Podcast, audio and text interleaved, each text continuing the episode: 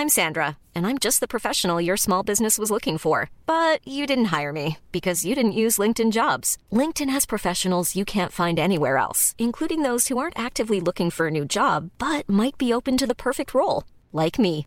In a given month, over 70% of LinkedIn users don't visit other leading job sites. So if you're not looking on LinkedIn, you'll miss out on great candidates like Sandra. Start hiring professionals like a professional. Post your free job on linkedin.com/people today.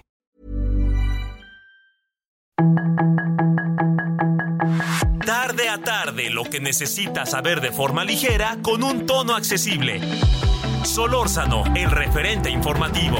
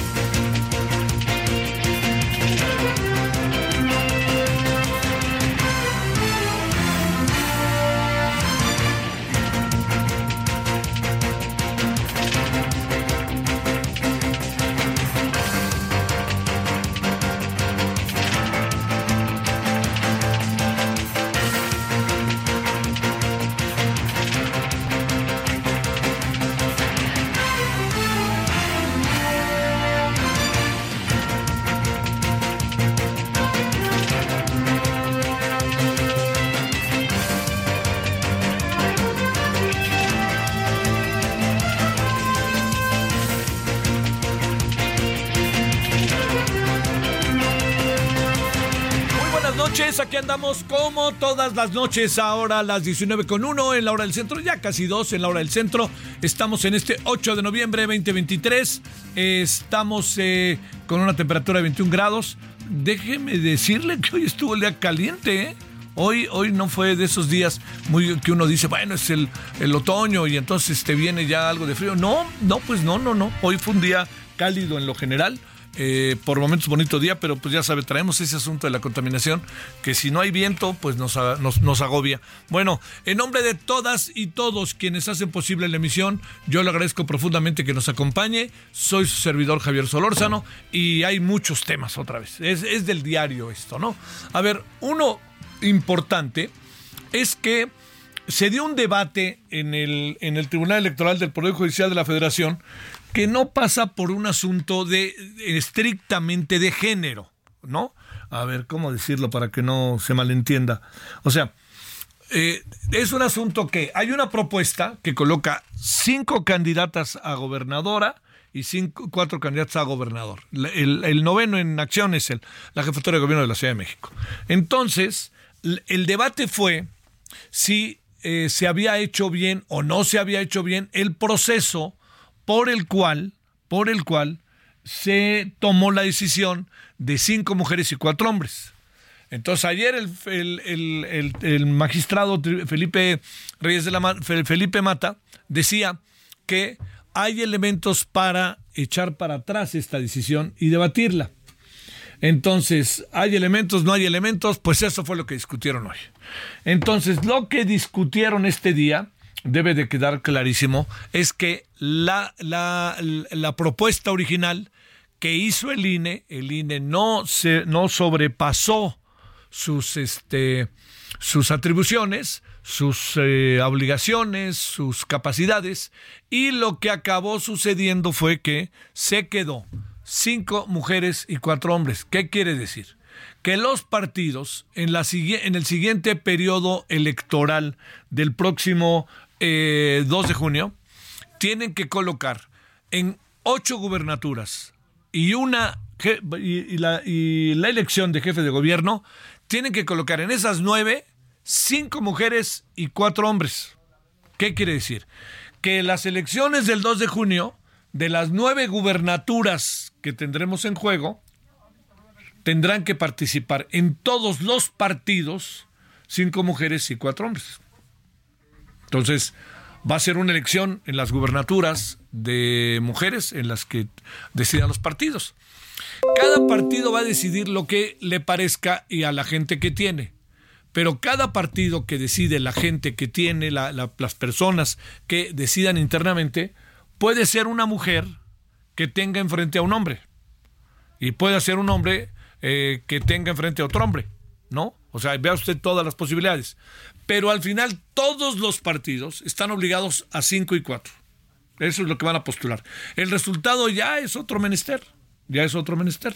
Se está garantizando que con ello cinco mujeres podrán ser eh, este, eh, gobernadoras y cuatro hombres gobernadores. Eso es lo que está el asunto.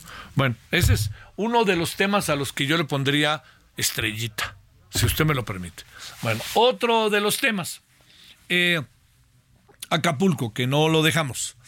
Eh, digamos, por lo que uno va sumando de información, por lo que uno va escuchando con la gente que uno habla, le debo decir que hay cosas en el, eh, en, el en Acapulco que algunas empiezan a tomar un, quisiera yo pensar por toda la información que hay, empiezan a, a tomar un derrotero favorable, positivo, lejos de cualquier triunfo, ¿eh? por favor. Bueno, y hay hoteleros que aseguran que por ahí de Navidad podrían tener sus hoteles listos. Eso yo creo que es una muy buena noticia. La clave del asunto es si esto se va a poder o no se va a poder.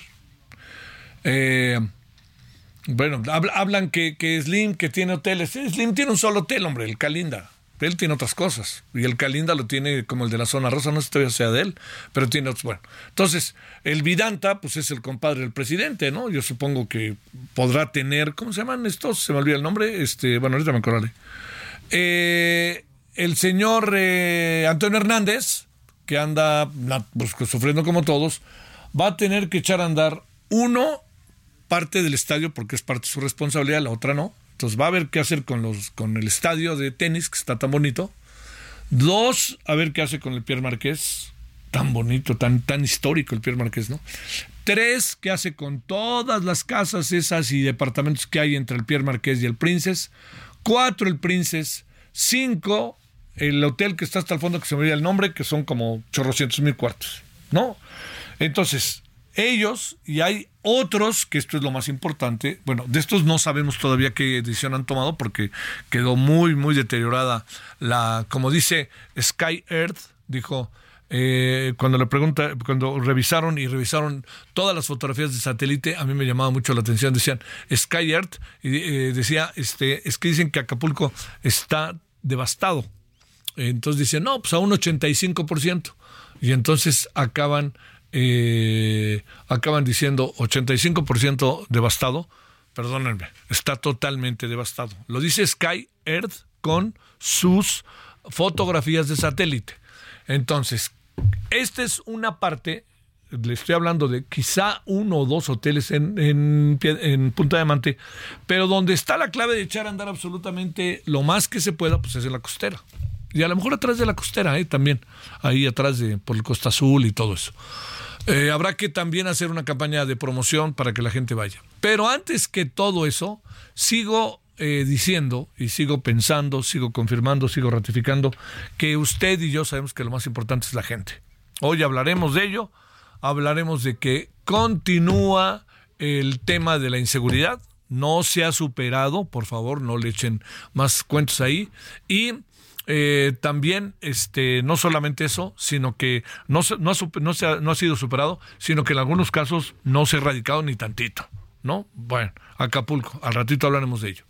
Siguiente asunto, este, eh, lo que algo, algo que, que tenemos ahí también que ver es que hay 3.900 observaciones a la, eh, a la propuesta del presupuesto de egresos de la Federación, el PEF. Yo, yo le voy a decir que eh, yo, yo le voy a decir que todo eso que pasó ahí en el eh, eh, bueno pues, no sé no todo todo lo que se va a debatir y se está discutiendo en este momento yo creo que con toda claridad se lo digo no va a pasar nada no va a pasar nada. Entonces hoy hubo una trifulca un lío grande allá adentro y hubo un lío grande pues porque unos saben que hacen como que los escuchan y los otros no quieren que estén ahí, punto, y son los que tienen la mayoría. ¿no? Entonces discuten, debaten y de repente plantean muchas cosas y al plantear muchas cosas, créame, poco o nada, poco o nada escuchan.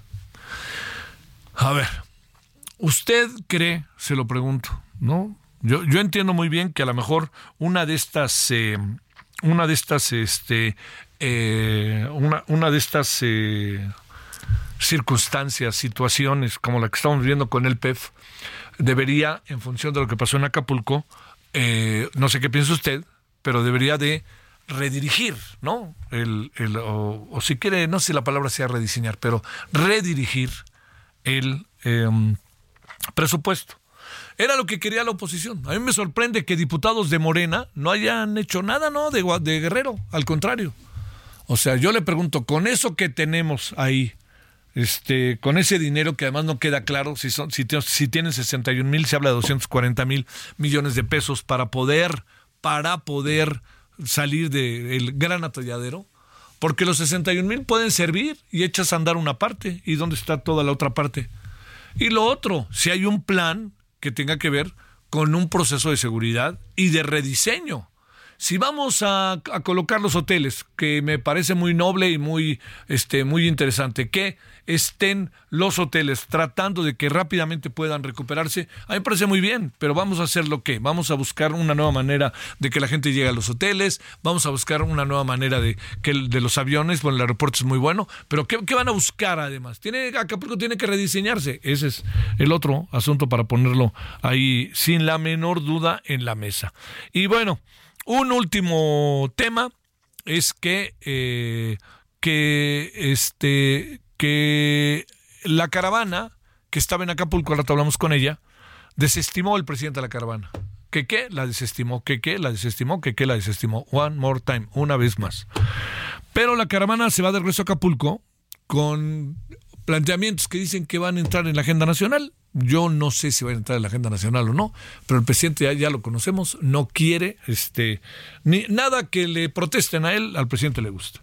Punto. Así ha sido, ¿eh? y así ha sido todo el sexenio. No se enojen conmigo ni me digan nada, pero así ha sido. Si alguien me demuestra lo contrario, aquí mismo yo diría, oigan, Trump, ahí les voy, me arrepiento, no me arrepiento, me equivoqué, soy un loco, este, y ya lo diré.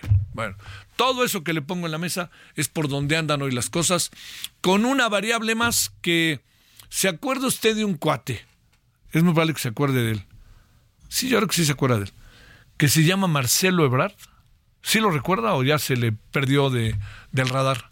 Bueno, hay un cuate que se llama Marcelo Ebrard que protestó y protestó y protestó por el resultado de la encuesta de Morena. Bueno, ese señor que estaba en el segundo lugar con una a, una gran gran distancia, gran distancia, se lo digo, de este de Claudia Sheinbaum, eso no hay duda, lo que hay duda es el método, que es lo que está fustigando ese señor que, si no se acuerda usted, se llama Marcelo Ebrard, tiene cosa de nada para definir. Y para definir significa, me voy a Movimiento Ciudadano, me quedo aquí, y si me quedo aquí, ¿qué? Bueno, ahí está. Eso es parte de lo que hay el día de hoy. Vamos a un resumen. Oiga, le cuento una última de últimas. ¿Sabe quién fue? No, es para que vea, para que vea, para que vea. Para que vea. Bueno, bueno, bueno. Tú ponte de pechito, es una metáfora política. Ponte de mechito, de pechito y me cae que te doy una embajada. ¿O no? Ponte de pechito y te doy una embajada. Omar Fayad está propuesto para ser embajador de México en Noruega. Interprete lo que usted quiere y creo que tendrá razón para interpretar una u otra u otra u otra yo interpreto una, otra y otra y otra. O sea que, ponte de pechito y ahí te va la embajada. 19 con 14 en hora el centro, vámonos con un resumen. La información de último momento en el referente informativo. El presidente Andrés Manuel López Obrador se reunió esta mañana con su gabinete y empresarios para abordar el plan de reactivación de Acapulco tras el paso del huracán Otis y se acordó que desde el 15 de diciembre se podrán reactivar las primeras dos cadenas hoteleras que operan en la capital de Guerrero.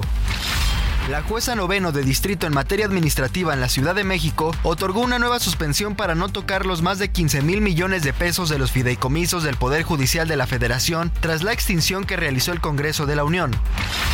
Luego de presentar su renuncia al presidente Andrés Manuel López Obrador, la cual fue aceptada, el ministro Arturo Saldívar no se presentó hoy a la sesión que se celebró en la primera sala de la Suprema Corte de Justicia de la Nación. Los proyectos de resolución del ministro, que todavía ejerce el cargo porque el Senado aún debe ratificar la propuesta del primer mandatario, fueron presentados por el ministro Alfredo Gutiérrez Ortiz Mena. Xochitl Galvez se registró como precandidata del Partido Acción Nacional a la presidencia y dejó claro que arrasará en los comicios del 2024. El Tribunal Electoral del Poder Judicial de la Federación aprobó por mayoría de votos posponer la votación del proyecto que proponía revocar la decisión del acuerdo del Congreso de Nuevo León de designar como gobernador interino a José Arturo Salinas Garza, presidente con licencia del Tribunal Superior de Justicia. La calificadora Moody's revisó al alza su proyección de crecimiento para la economía de México en este año y en 2024. Debido a la fuerte actividad productiva registrada, prevé ahora un repunte del 3.5% desde el 3.3% en 2023. Además, el próximo año espera un crecimiento del 2.3% luego de una proyección anterior del 1.9%. Ivanka Trump comenzó a testificar en el juicio por acusaciones de fraude corporativo contra la empresa familiar en una comparecencia que ella intentó evitar. Las declaraciones de la hija mayor del expresidente Donald Trump, quien ha sido asesora de su padre tanto en negocios como en la política, concluyen una fase importante del juicio. Un ataque aéreo israelí alcanzó la casa de Mohamed Hamdan en Gaza, poco después de la oración vespertina del Islam del martes, y mató a 35 miembros de tres generaciones de su extensa familia, desde Kamal, de 70 años, hasta Razmi, de 7. Sus comentarios y opiniones son muy importantes. Escribe a Javier Solórzano en el WhatsApp 5574 501326. Aquí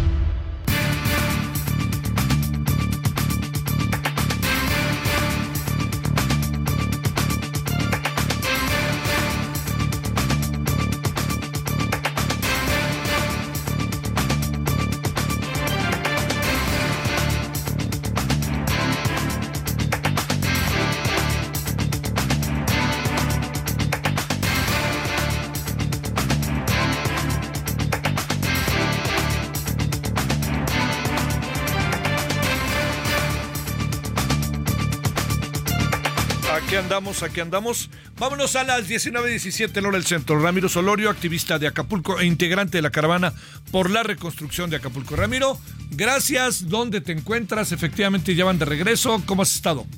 Javier, estamos aquí dentro del recinto parlamentario de la Cámara de Diputados. Qué bien es. Estamos muy atentos a todo el debate que se está dando. Todas las reservas que han presentado los diputados de PRI, PAN, PRD han sido rechazados. Eh, varios paisanos de Guerrero se nos han acercado aquí, les hemos reclamado, ellos se nos han acercado, estamos aquí adentro del recinto, una esquinita, pero adentro, Sí. y ellos, yo les he reclamado a los que se han acercado, eh, les digo que cuando vayan a Acapulco, literalmente los van a pedrear por haber, a- por haber aprobado y negado, por haber negado eh, los recursos en lo general para Acapulco y los municipios afectados. Se acercó conmigo la diputada de Acapulco, Rosario Merlín, y ella me dijo que ahorita van a aprobar una propuesta que pues, nos parece que pero que ya la consensaron con Morena, donde le van a aprobar el 15% de los excedentes petroleros destinados para Guerrero. Esto digo que me parece falaz porque no hay, eh, no se estaría etiquetando con certeza ningún monto. Sí. No hay plan, no hay programa, no había nada delineado. Entonces, eso es al parecer lo que pretende aprobar eh, Refo- eh, Morena en este momento. En un rato más. Te escucho, te escucho, Ramiro. Sí, En un entonces, rato más. Sí, sí, es lo que me ha dicho la diputada Rosario Merlín de Morena. Yo aquí les, les he reclamado, porque veo a los diputados de Guerrero agachones. Bueno, todos los diputados de Guerrero, lamentablemente, me dio tristeza, votaron y mucho coraje, votaron en contra de Acapulco y de Guerrero, y todas las reservas las han votado también en contra. Y, y se acercó conmigo el diputado Rosario Merlín, porque aquí me vio adentro, y ella me aseguró que sí van a votar una, una partida, pero que va a venir, así como te lo digo, así me lo dijo ella, con el 15% pe- eh, de los excedentes petroleros. Y yo, yo, yo le, yo le dije que eso es muy falaz, que eso es muy ambiguo, porque al rato van a sal- salir que no, no hubo excedentes, es decir, no hay, na- no hay ninguna certeza, pero al parecer esa es la salida que le quieren dar. Entonces Ramiro, eh, se corre ahí la información de que ustedes estarían regresando hoy a Acapulco mañana y segundo, el presidente les dijo que no los recibe porque incluso traen carteles apoyando a Xochitl Galvez. A ver, a ver, el presidente, el presidente no tiene ninguna autoridad moral para hablar de la tragedia, porque no ha recorrido ni una sola calle, ni una sola colonia y porque está regateando recursos, porque además está simulando y porque además miente flagrantemente cuando dice que ya fue a Acapulco, que ya escuchó a la gente, miente y también polariza en el caso nuestro y politiza porque nosotros estamos poniendo primero Acapulco. Nosotros, claro que tenemos simpatías, claro que las tenemos, pero eso no tiene nada que ver con esto de fondo y estructural, que es atender con urgencia lo que está pasando en Acapulco, la emergencia sanitaria, la reconstrucción que se requiere y toda la tragedia que se está viviendo en nuestro municipio. Están engañando, no hay luz, no hay agua, están engañando a la gente, están simulando. Entonces, por esa razón, nosotros en este momento estamos esperando qué decisión se tome aquí en la Cámara de Diputados. Si no etiquetan recursos para Guerrero, nos vamos a regresar para reorganizarnos, pero vamos a regresar y seremos miles. En este momento ellos están aprovechando porque en Acapulco no hay internet, Javier. Eh, pregunta, pregunta, en, Acapulco no hay internet, no hay comunicación ahorita entre los acapulqueños. De eso se están aprovechando. Pero vamos a regresar, nos vamos a reorganizar y seremos miles, seremos miles lo van a ver y va a ver, vamos a ver si se va a, hacer, eh, porque se está jactando, lo escuchamos al presidente, se anda jactando de que todas sus elecciones ha ganado en Acapulco. Pero esta situación, efectivamente, te lo digo, se la vamos a cobrar, porque hemos visto la insensibilidad, hemos visto la indolencia, o sea, no hay no hay empatía, pero además aquí que estén regateando recursos etiquetados, o sea, que no haya certeza, porque si no hay un recurso expresamente etiquetado, no hay ninguna certeza en el ejercicio del gasto. Así de claro. O sea, eso es lo que estamos esperando nosotros, a ver cuál va a ser la decisión final. Por eso de aquí estamos en una comisión, aquí, con el compañero Evodio Velázquez, estamos en una comisión que estamos eh, de la caravana y aquí estamos en esta comisión pendientes de lo que suceda aquí para reorganizarnos y ver qué decisiones vamos a tomar, dependiendo de lo que aquí se decida. Oye, Ramiro, estos dos, tres días que no has estado en Acapulco, has podido tener comunicación y entonces si es así te pregunto eh, línea en la, la a ver pregunto Ramiro hay la inseguridad que ha pasado eh, segundo eh, ya está ya está mapeado todo Acapulco tercero eh, la cifra de 47 personas muertas es una cifra que podemos en este momento consensuar. Y cuarto, eh, te pregunto, este, la, ¿crees que hacia final de este año, en diciembre, se puedan tener cerca de 35 hoteles, 30 hoteles echados a andar? Eso quisiéramos, que se echara a andar para que hubiera derrama económica en Acapulco, porque en cada temporada de Sembrina tenemos aproximadamente 5 mil a 6 mil millones de pesos de derrama económica y nos visitan 800, 900 mil turistas. Eso, eso quisiéramos, Javier, pero ¿sabes qué?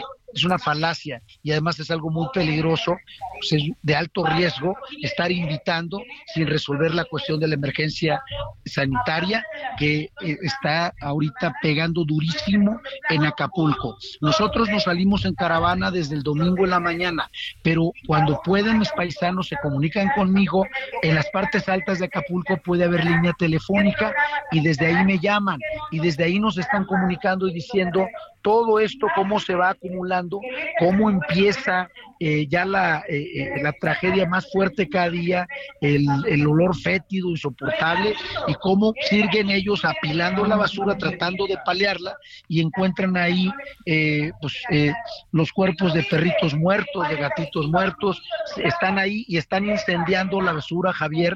O sea, las medidas que están tomando es incendiar la basura porque no tienen ni para la cal están incendiando la basura eh, porque son montones y montones de basura. Entonces, de ese tamaño está el, tema. Están simulando, no están dando una respuesta efectiva, eh, eh, no están atendiendo lo urgente y eh, yo, yo este, eh, te digo, no hay condiciones si no se atiende la emergencia sanitaria. Y, no, no, hay, no hay, A ver, pero ¿qué otra cosa me preguntabas, Javier? Perdón. Oye, tenemos que ir al corte, Ramiro. Este, Ya escuchamos. Si te parece, volvamos a hablar mañana, ¿no?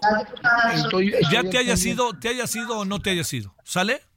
Perfecto, perfecto para dependiendo, te digo, estamos dependiendo aquí de la votación. Entiendo, sale. Perfecto, Javier. Te mando un saludo. Gracias. Ramiro. Gracias a ti, Javier. Hasta luego. Pausa. El referente informativo regresa luego de una pausa.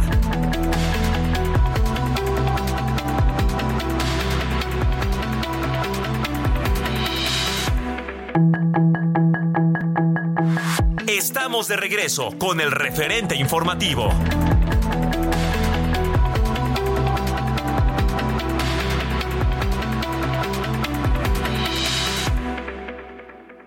Ya está aquí el tren Maya, la obra ferroviaria en construcción más grande del mundo. Está aquí con más de mil kilómetros que conectan cinco estados, Chiapas, Tabasco, Campeche, Yucatán y Quintana Roo.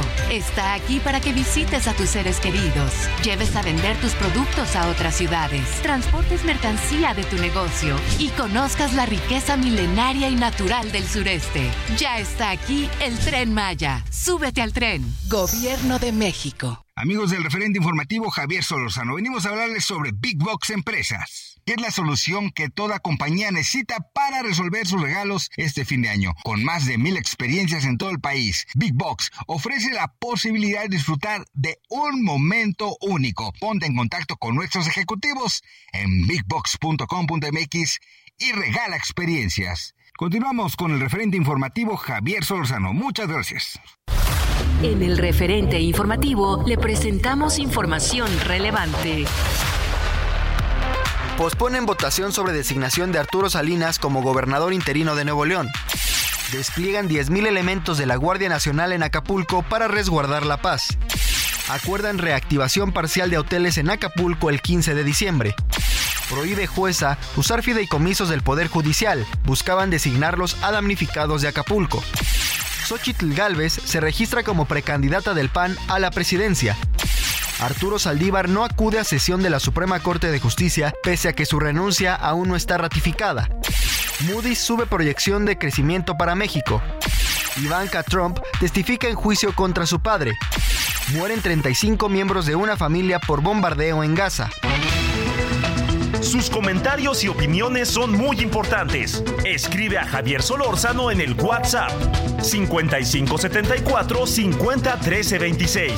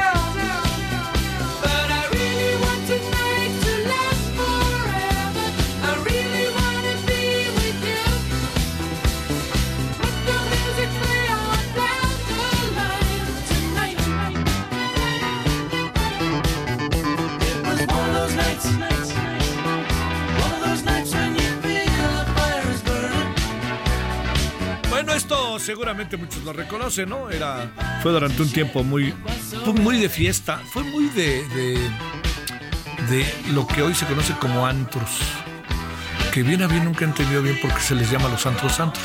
Pero bueno, en mi tiempo pues eran bares, eran pues, centros nocturnos, eran, pues quién sabe, pero ya no digo, nunca fui muy, muy visitador de estos lugares. Pero lo que sí le digo es que es la muy famosa Electric Light Orchestra y esto se llama El último tren a Londres, Last Train to London.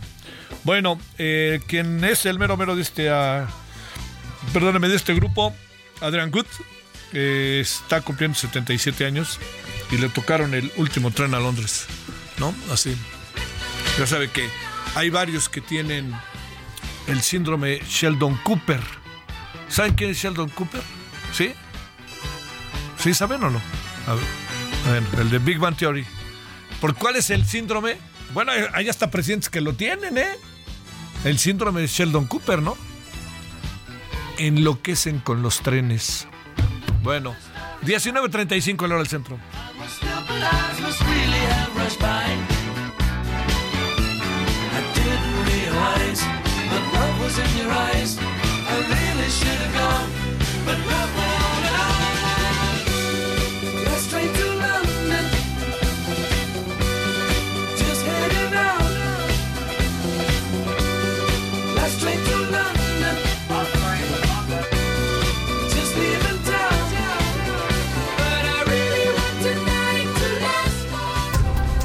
Solórzano, el referente informativo.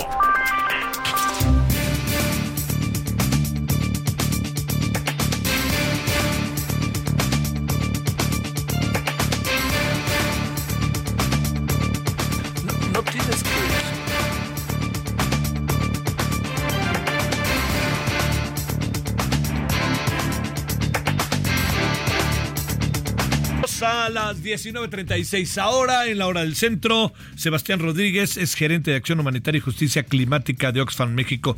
Sebastián, gracias que tomas eh, la conversación, la llamada. ¿Cómo has estado?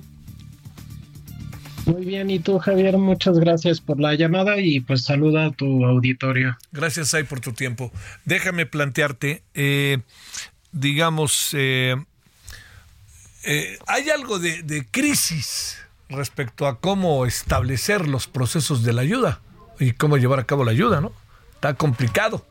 Hay muchas cosas que están difíciles de hacer, ¿no? Pero la gran pregunta que te hago es, este, ¿qué puede hacer si, cómo le hacen en Oxfam para pensar en una primera semana, ya vamos a la segunda semana con los términos de la ayuda? Sí, claro. Y mira, entendemos, este, cuando se presentan este tipo de crisis, pues eh, pues a veces este, se exacerban los ánimos y, es muy claro y, hablar claramente que, que existen ya ciertos procedimientos humanitarios, ¿no? Que se establecen de forma conjunta entre las autoridades y gobiernos eh, y de igual manera con eh, agencias internacionales y de igual manera con organizaciones de sociedad civil. Lo que se busca es siempre mantener una coordinación activa para este, tener diferentes fases e, en una respuesta humanitaria, ¿no? Este, la primera fase de respuesta inmediata con la intención de salvaguardar la vida de las personas que se han visto afectadas por el evento. Posteriormente entrar una fase de respuesta mucho más amplia, este, detectando cuáles son las necesidades más apremiadas de la población pero siempre eh, volvemos al punto, ¿no? Garantizando y salvaguardando la vida de las personas y siempre priorizando que se puedan proteger sus derechos. Y posteriormente entra una fase de recuperación temprana y posteriormente una recuperación ya más de mediano a largo plazo con la intención de que poco a poco se puedan ir mejorando las condiciones de vida de las personas que se han visto afectadas. Oye, este, híjole, este, querido Sebastián, eso se ve muy de, muy, muy, muy contracorriente en estos momentos, ¿no? Ahí, ¿qué, qué, qué sería como lo inmediato para decirlo? este, con toda esta confusión que hay, que si llega, que si no llega, y además tomando en cuenta que pues el, el, presidente tiene una impresión de lo que está haciendo que en muchos casos es muy diferente de lo que tiene buena parte de la población. Sí, mira, claro, este, en esta situación eh, es muy importante eh, aclarar a la población que lo inmediato es eh, garantizar alimentación, servicios de salud que son indispensables para prevenir algunas enfermedades que se puedan presentar después de un evento y adicionalmente garantizar pues refugio eh, a la población que ha, que ha perdido su vivienda por, el huracán, ¿no? Este, en este caso sí es importante eh, también es restablecer la infraestructura, como se está haciendo el tema de servicios de, electricidad, eh, la, el restablecer los servicios de agua, saneamiento en, en las comunidades afectadas.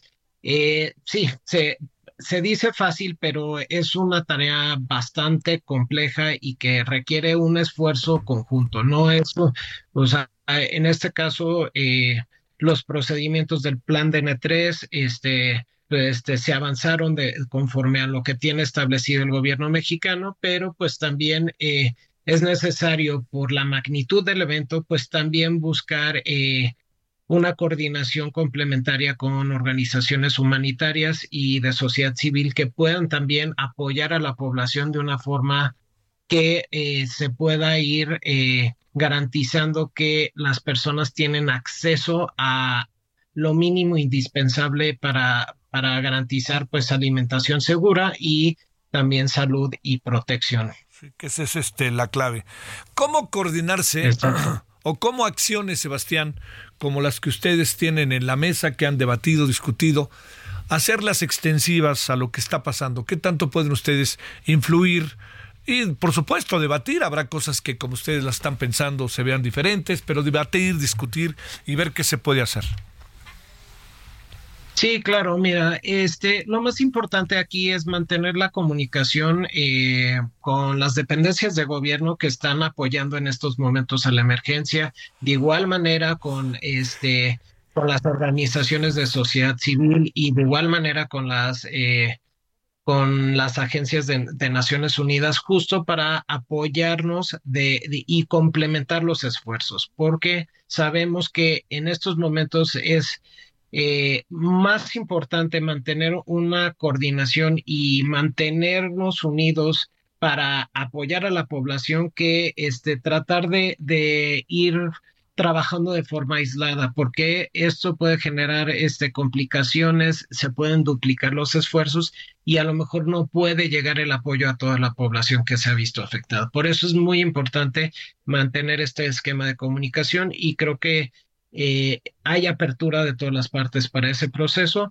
eh, como todo, como todo proceso se puede mejorar, pero siempre hay una intención de colaboración entre todas las agencias y dependencias de gobierno con la intención de que pueda llegar de forma eh, oportuna la ayuda. Como tal. Para lo que ustedes han hecho, para las acciones que proponen, Sebastián, te pregunto, eh, ¿qué diagnóstico tienen de lo que se ha hecho hasta ahora? Sí, claro, mira, este todavía hay eh, muchas afectaciones en la zona, este, pues sí, la zona de, Acapulco, Coyuca de Benítez son los municipios más afectados, pero también hay zonas eh, y eh, que también se han visto afectadas y que actualmente no han sido atendidas. En este sentido, la, pues las comunidades en zonas más remotas o rurales eh, siguen eh, teniendo acceso limitado a vías de comunicación y, e incluso pues han, eh, nosotros hemos estado platicando con diferentes organizaciones, colectivos locales de, de, diferentes comunidades y comentan pues que sí hay una necesidad apremiante de alimentos, de insumos básicos para acceso a agua limpia y segura para la población y pues a futuro se está planteando que, que se requiere pues recuperar los medios de vida. Eso pues eh, dado en el momento que nos encontrábamos del año, eh, gran parte de, de la población eh, que se dedicaba a la parte de la agricultura todavía estaba en la etapa donde en las siguientes semanas iban allá a cosechar lo que lo que habían cultivado y eso pues pone en una situación de mayor vulnerabilidad porque posiblemente haya eh, afectaciones en los siguientes meses en términos de la seguridad alimentaria eh, local y pues eh, a nivel estatal. ¿Por dónde va la coordinación? La coordinación entiendo que la hace el gobierno, pero a ver, toda la ayuda que se requiere o que se, que se ofrece, a mí me sorprende gratamente la gran cantidad de, de ayuda que se ha dado por parte de medios de comunicación, por parte de la Cruz Roja, digo que ahí se canaliza por parte de, ahora veo que Luis Miguel donó 10 millones de pesos este, vía la Fundación Banorte, todo eso, ¿cómo, cómo, ¿Cómo se canaliza y cómo puede uno evitar, sé que lo que te estoy diciendo, Sebastián, es difícil, pues que aparezca por delante únicamente como el gobierno o Morena, un poco con esta idea de echar agua a su molino en momentos como este, ¿no? Y digo, eh, reconociendo que ellos son quienes deben de coordinarla, ¿no? El, cuando digo ellos es el gobierno. Sí, claro. Este, mira, eh, nosotros como organizaciones humanitarias, este, tenemos un mandato de neutralidad. Este, simplemente nosotros eh, eh, complementamos y apoyamos a, a los gobiernos que en los momentos cuando, pues, las necesidades, este, pues son mayores a las que se pueden cubrir en este momento y justo se busca una vinculación continua este, con dependencias de gobierno como pueden ser protección civil, este, eh, dependencias que, que, se dedican a, la parte de, de, restablecer los servicios, como puede ser con agua, este, y también este, diferentes instancias que ven el tema de salud. Eh, Sí, no, no, no quiero decir que es sencilla la coordinación, pero siempre se mantiene un diálogo, cordial y, y, con la intención de, eh, de las organizaciones ver, ver quiénes son especialistas en qué tema y sobre eso se, se busca esta coordinación con las dependencias de gobierno. En el caso de Oxfam, pues nosotros nos especializamos en temas de agua, saneamiento, higiene, eh, seguridad alimentaria y medios de vida y este también eh, ya a largo plazo en apoyar con un, un esquema de eh, fortalecer capacidades en gestión integral de riesgo de desastre y adaptación a cambio climático. Bueno, oye, una este, última cosa, Sebastián. Eh, ¿Están echando ya a andar su proyecto? ¿Cómo les ha ido hasta ahora? Todas estas cosas para cerrar que, que pues son, como tú lo sabes, claves, ¿no? Claro. Sí, nosotros este, en esta etapa ya, eh, pues hemos, eh, el modelo de Oxfam es trabajar con organizaciones o colectivos locales y este, trabajar de forma conjunta para eh, llevar mecanismos de, de, respuesta mucho más oportuno y que sean culturalmente apropiados y con un enfoque de interseccionalidad y, y con una perspectiva de género. Eh, actualmente ya este, hemos sondeado con algunos eh, colectivos y organizaciones y estamos ya en la fase de, avanzar con nuestra respuesta eh, y posteriormente avanzar con una segunda fase de recuperación temprana y ya a largo plazo una recuperación de mediano y largo plazo con la intención de que este, se dejen capacidades instaladas localmente para que si sucede un evento como el que sucedió hace un par de semanas, no es, las afectaciones no sean tan graves. Sí, claro. Sebastián Rodríguez, gerente de Acción Humanitaria, Justicia Climática de Oxfam México. Gracias, Sebastián. Gracias a ti, Javier, y saludos a todo tu auditorio. Claro, 1948 no del centro. Solórzano, el referente informativo.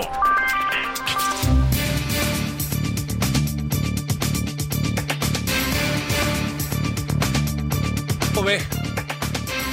Se acabó la huelga de actores en Hollywood. Mire, la huelga de actores afectó al mundo entero del cine y del teatro, y del teatro y la televisión, al mundo entero. En algunos casos más, en otros menos. Pero hasta México le afectó, porque muchas de las producciones que se hacían allá, en fin, pues ya no pudieron hacerse. Pero es una buena noticia, porque Después de tres meses y medio de protesta, el sindicato SAG-AFTRA y la AMT, AMPTP eh, lograron una salida de renegociación del contrato colectivo de 160 mil intérpretes con mejorías salariales. Qué gran noticia. Hollywood ha puesto fin a la pesadilla que mantiene en vilo la industria desde hace 118 días. La huelga de actores de Estados Unidos, que arrancó el pasado mes de julio, toca su fin Después de 15 intensos días de negociación con algunos de conversaciones y otros de pausa para reflexión, desde el sindicato de actores, el comité negociador del SAG-AFTRA ha logrado un acuerdo tentativo firmado de manera unánime, según han denunciado, anunciado, rectifico en un comunicado por el que explican que la huelga finaliza definitivamente en cuanto empiece mañana, ¿eh? Jueves 9 de noviembre. Se acaba la huelga de actores en Estados Unidos. Con el acuerdo se mejorará tanto el salario mínimo de los trabajadores como las aportaciones a sus fondos de pensiones. Se aumentarán los pagos llamados residuales, los que reciben los intérpretes tras la emisión de televisión y ahora en las plataformas y las series y películas. Habrá nuevas normas que regularán el uso de la inteligencia artificial, según dio a conocer hoy ya de Los Angeles Times. 160 mil actores regresan. Qué gran noticia para, para todos, ¿no? Y Fran Descher, pues este, le diría yo, se convirtió en el eje de todo esto. ¿Quién es Fran Descher? Se llama La Niñera, la, la, serie va, se llama La Niñera, La Niñera se llama, este, y es una actriz maravillosa. Ha salido en muchas otras películas, ¿eh? pero muchas otras películas y series eh, que a lo mejor nomás esa se convirtió en la más emblemática. Bueno, vámonos a dónde? Vámonos a las 19.50 primera parte de la conversación con Antonio Ramírez y después de la pausa tendremos la segunda parte. Empezamos. Antonio, te saludo con gusto. ¿Cómo van las cosas? Conductor de radio allá en el Heraldo Acapulco. ¿Qué me cuentas? Este, hay buenas noticias. Es cierto que van a echarse a andar los hoteles. ¿Qué has visto, mi querido Toño? Javier, ¿cómo estás? Qué gusto saludarles. Pues con afectaciones propias de una ciudad llena de polvo y basura, como me escucharás andamos bastante mal de la garganta ya desde hace un par de días. Híjole, el tema de los hoteles, la hotelería continúa bastante complicado, bastante, bastante complicado. Más allá que el titular de la AETA, pues trata de mencionar de que habrá posibilidades de que este diciembre se esté trabajando de la forma adecuada, todo indica que esto no será así. Noticias no tan buenas en el tema de la electricidad. Hay que recordar que gobierno federal y gobierno del estado han estado mandando boletines de que pues ya estamos arriba del 80%, 90% de, de energía eléctrica restaurada. Puede ser que sí, pero es como la rifa, es con truco. Estamos hablando de que en Acapulco hay tres tipos de alta de tensión, alta, media y baja. La, la alta es la que está en la zona de la montaña, es decir, se están arreglando hasta el momento el 90% de las cuatro torres que llegan a cargar de energía las 17 subplantas de estación que están en todo, repartidas en todo el puerto de Acapulco, que sería la mediana la mediana tensión y la baja tensión es la que está en las calles, en los domicilios. Más allá que el titular hoy de la CFE hoy a través de las redes sociales mencionara que se van a seguir sumando los trabajos empleados de la CFE y que incluso estarán revisando casa por casa y que si tuvieran alguna afectación, la CFE absorbería el gasto aunque no le correspondiera si se le puede llamar una buena noticia. Acapulco iluminado en estos momentos en baja tensión, no más de un 40% en el puerto de Acapulco. Mediana tensión a un 60%, 65%. En alta tensión, es decir, en las cuatro torres que llegan al puerto, son, ahí sí van como al 90% aproximadamente. Eso en lo que corresponde al tema de electricidad. En lo que corresponde al tema de agua potable, a partir del día de ayer ya se tuvo eh, el encendido de las bombas. Se hizo un primer bombeo por seis horas para probar si estaban funcionando o no. Hay que recordar que cada temporada de lluvias, cuando llueve muy fuerte, donde están las bombas de captación, se tienen que apagar las bombas porque estas se llenan de tierra, de lodo. Entonces, si permiten el paso del agua, pues estas bombas se van a dañar cuando traten de subir el agua a la parte media y alta del puerto de Acapulco. Se encendieron por un lapso de seis horas, aparentemente todo bien. Todo indica, según reporte de la paramunicipal Capama aquí en Acapulco, que máximo 48 horas ya se podrá tener agua potable en la parte media de Acapulco, no en la parte alta. La, te hablo de la costera y de la mitad del puerto hacia arriba, de la zona conurbada, de la zona de hospitales, Fobiste, eh, Buenavida Alta Progreso, para los amigos que alcancen a ubicar las colonias en el puerto. Eso en temas que tienen que ver con los servicios públicos, pero algo que llama muchísimo la atención y que es un tema de alerta para el Ayuntamiento de Acapulco en estos momentos, es que se requieren la no la modesta cantidad de 50 mil y, no es broma 50 mil millones de metros de cable de alta de, cable eléctrico para poder recuperar las 1.800 luminarias que están en el puerto de Acapulco. Esta información la dio a conocer la presidenta municipal el día de hoy por la mañana en unos datos que parecen de película, en unos datos que parecen una broma, un chiste, pero no quedó un solo cable funcional para para el alumbrado público en el puerto de Acapulco en diferentes colonias.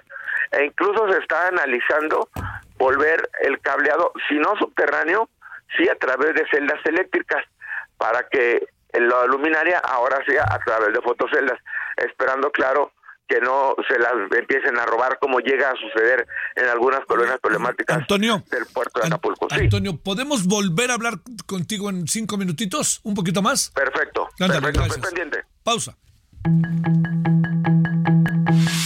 El referente informativo regresa luego de una pausa.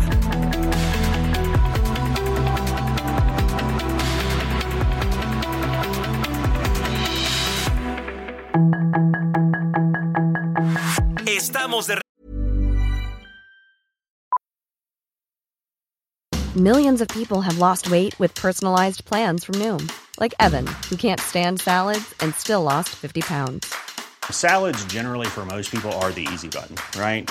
For me, that wasn't an option. I never really was a salad guy. That's just not who I am. But Noom worked for me. Get your personalized plan today at Noom.com. Real Noom user compensated to provide their story. In four weeks, the typical Noom user can expect to lose one to two pounds per week. Individual results may vary. Ingreso con el referente informativo.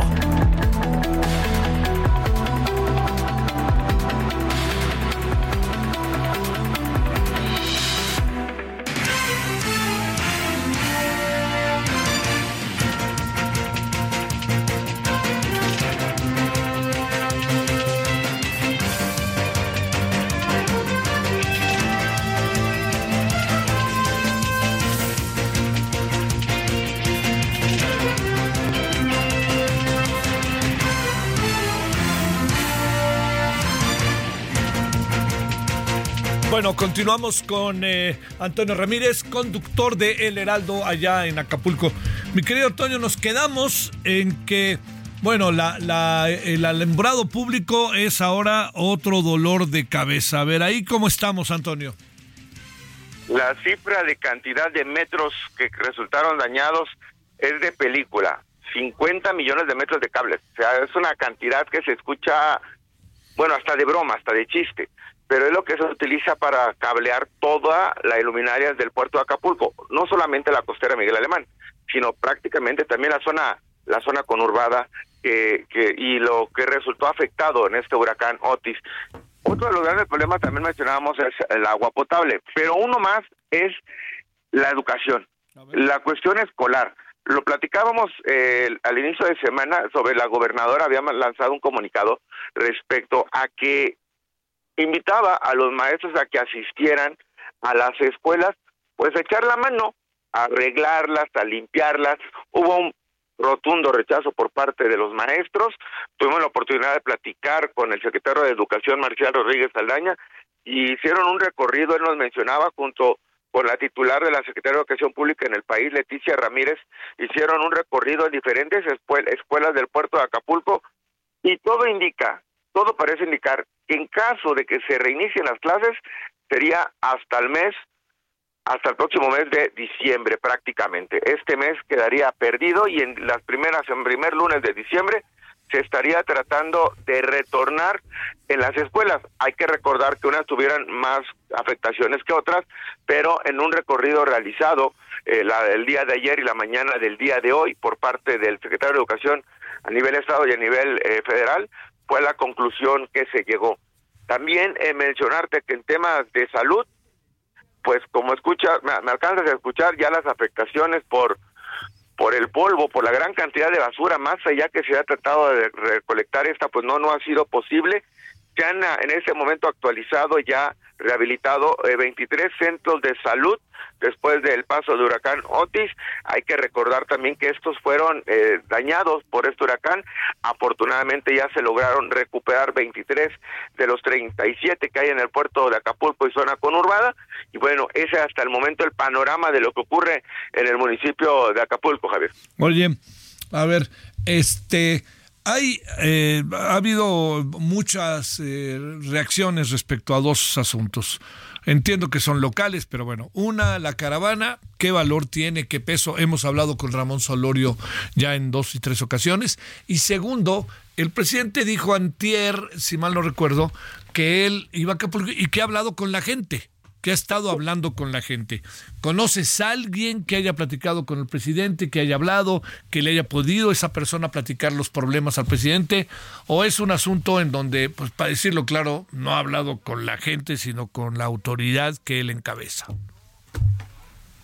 No ha hablado con la gente, no hay una sola fotografía, no hay una sola información de que él haya caminado por el puerto de Acapulco. Hoy filtraron a través de las redes sociales de la gobernadora y de su grupo cercano de colaboradores una fotografía del presidente caminando junto a la gobernadora Evelyn Salgado, donde de fondo se ve un pasto y la foto es a través de un cristal con el, con el pie de foto mencionando un presidente cercano a la gente que no le quiere robar crédito a la gobernadora. Cuando una fotografía que pudo haber sido tomada en cualquier parque de cualquier ciudad de la República Mexicana. El presidente no se ha parado, no hay una información real, confirmada, boletín, nota, conocimiento de que el presidente de la República haya caminado en alguna de las calles dañadas del puerto de Acapulco. Solamente esta fotografía filtrada a través de redes sociales por el equipo del gobierno del estado. ¿Ha aparecido la gobernadora? ¿Ha aparecido la presidenta municipal? Han aparecido, en mayor cantidad la gobernadora, eh, entregando despensas, entregando apoyos básicamente, no así el discurso o la clásica banquetera, no sé, no ha permitido esta, esta comunicación, entendemos que es por la gravedad del caso, por la salvedad de la, de la situación, la presidenta Belina López Rodríguez está llevando todos los días una rueda de prensa en el ayuntamiento, todos los días 6.30 de la tarde, da una conferencia de prensa, cuando no lo llega a dar ella, lo llega a dar parte de su equipo de su trabajo. Pero hay que reconocer algo, ambas, ambas autoridades están trabajando, pero por separado. Se nota un distanciamiento entre gobierno y municipio, se nota un distanciamiento importante, pero sí están trabajando cada quien por su lado. Ojalá y fuera en equipo, avanzaríamos más rápido en el puerto de Acapulco. ¿Cuándo echaremos a andar la estación, mi querido Toño, para incluso hacer algo ahí importante, si es posible? No me comprometo a decir que 15 días, pero probablemente 10. Está bien, eso estuvo bien, eso se oyó bien. Estamos pensando tercera semana de noviembre. Yo creo que antes, yo espero que, yo espero que mucho antes. El lunes te tendré noticias, si no me equivoco, de cuándo ya estaremos al aire, para no, no errarle. ¿Dónde anda durmiendo la gente que se quedó sin vivienda? Donde puede. En la Donde puede incluso en la capital del estado Chilpancingo, mucha en el auditorio Sentimientos de la Nación en la parte exterior se instalaron casas de campaña para gente que no desee estar en Acapulco, se traslade a la capital del país y esté durmiendo pues afuera de las instalaciones de del auditorio Sentimientos de la Nación. Mucha gente sigue aferrada en su en sus casas, en lo que quedó de sus viviendas dañadas. Mucha gente salió de Acapulco, está regresando, van dos días, van tres días. Reconocer que el tema de inseguridad ha disminuido de una forma, si no importante, pero sí de destacar ya la Guardia Nacional se atrevió a pisar un poquito más arriba del puerto de Acapulco que no sea la costera, así también como diferentes recorridos por parte de la autoridad municipal que ya está llegando a zona conurbada y a zona donde todavía no hay electricidad y pues los vecinos se han tenido que armar y ante a buena hora pues ellos se atrincheran y nadie, cual toque de queda, tan pronto como oscurece, todo el mundo a sus casas y nadie sale hasta que salga el sol. Como van, donde pueden y como pueden, mi estimado Javier. Ay, ay, ay. Oye, a ver, una última cosa en la cotidianidad de la, de la vida de, de lo que del, puerto de Acapulco. Este, eh, digamos, eh, la, la, la gente sí tiene para comer ya está distribuyéndose la ayuda en términos de alimentos o, hoy te toca y mañana no te toca, hoy te toca y mañana no te toca? Bastante complicado el panorama, pero es eh, hay que recordar que Acapulco es de vocación turística. La mayoría de los acapulqueños viven, vivimos, pues del turismo y al día, como la mayoría de los mexicanos en este país. Y lamentablemente al no haber turismo, pues empieza a haber una escasez económica importante y seguimos aprovechando las despensas y se las nos las seguimos peleando también como llega una camioneta de ayuda de la marca de la empresa que sea la cual ya está permitiendo que ingresen sin ningún problema al puerto. La parte económica se está empezando a reactivar de una forma muy muy muy lenta ya el mercado central está trabajando, pero con muy poco producto. Eh, están, por supuesto, los vivales que están aumentando el precio y encareciendo los precios de los productos de la canasta básica. Eh, la gasolina ha aumentado también de una forma importante. Hoy, sobre todo en la capital del estado, en Chilpancingo, hoy el precio de la Magna llegó a costar los 25 y la Premium llegó a costar 29 pesos. eh, sí estaba, hoy estuvo aquí el titular de la Profeco revisando precisamente ese tema en Acapulco la, parte económica está empezando a moverse muy lento y la verdad va a costar mucho trabajo volver a tener una economía solvente o adecuada en el municipio. Oye, ¿qué dirán de la discusión del presupuesto de egresos de la Federación que no le van a dar a Acapulco absolutamente por lo que veo? No, no absolutamente, pero pues que si los excedentes del petróleo o algo parecido. ¿Qué dice la gente? ¿Qué dice la gente? Al grito de se la van a cobrar y el próximo año son elecciones, la gente está muy molesta con el partido Morena, la gente está muy molesta con el presidente de la República, se han dado cuenta, como bien mencionas, en el tema de la, de la caravana, y llama mucho la atención que los diputados y los senadores del estado de Guerrero pues en lugar de apoyar a Acapulco, pues les están dando la espalda, como Rosario Merlín, que ha sido una guerrillera incansable de la izquierda y que siempre anduvo en la batalla y, y peleando, y ahora resulta pues que siempre no. Está muy molesta la gente de Acapulco con sus diputados, con sus senadores, e incluso cuando algún político les intenta llevar despensa, pues le dicen, se la voy a agarrar, pero no sé si voy a votar por usted. Se lo dicen así en su cara, ¿eh? La gente está muy molesta y muy desmotivada en temas políticos. Te mando un gran saludo, Antonio. Estaremos en comunicación muy pronto. Un gusto saludarles y los esperaremos con los cocos abiertos, pero por el momento los dejamos a los pocos que caben en la palmera y aquí los esperamos pronto. Gracias. Saludos a todos allá en la estación, ¿eh? que todo esté bien. Gracias. Vámonos a las 20 con 11 en la hora del centro. Solórzano, el referente informativo.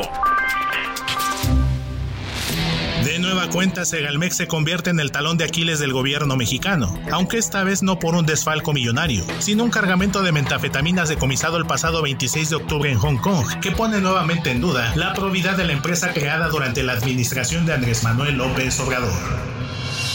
El Departamento de Aduanas de la región asiática dio a conocer el decomiso de 1.1 toneladas de esta droga, que calificó como el más grande realizado de este tipo, el cual venía camuflajeado dentro de conchas de caracol que eran transportadas a su vez en costales con el logotipo de la empresa del Estado mexicano y que evaluó en 81.8 millones de dólares.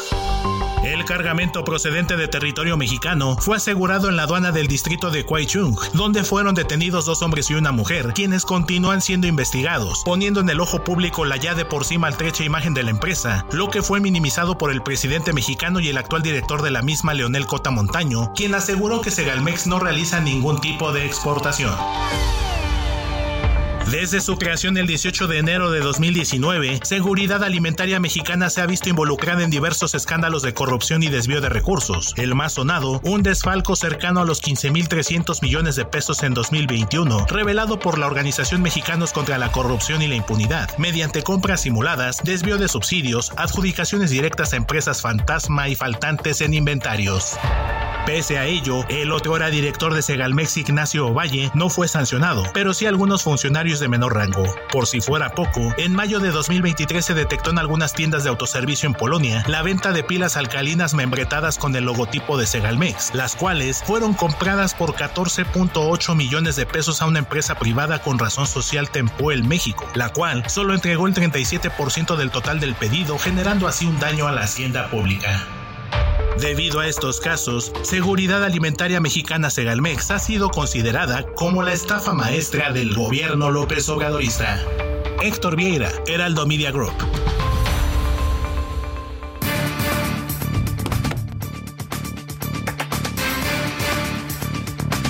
El gobierno de inmediato negó que esos sacos que traían droga en unos caracoles tuvieran que ver con Segalmex.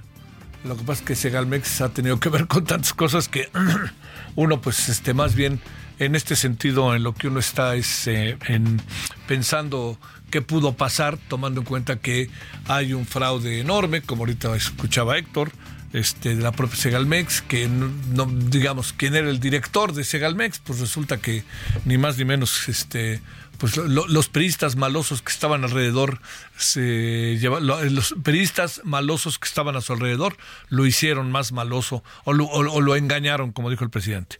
Iván Alamillo, periodista de investigación de Mexicanos contra la Corrupción y la Impunidad. Querido Iván, ¿cómo has estado?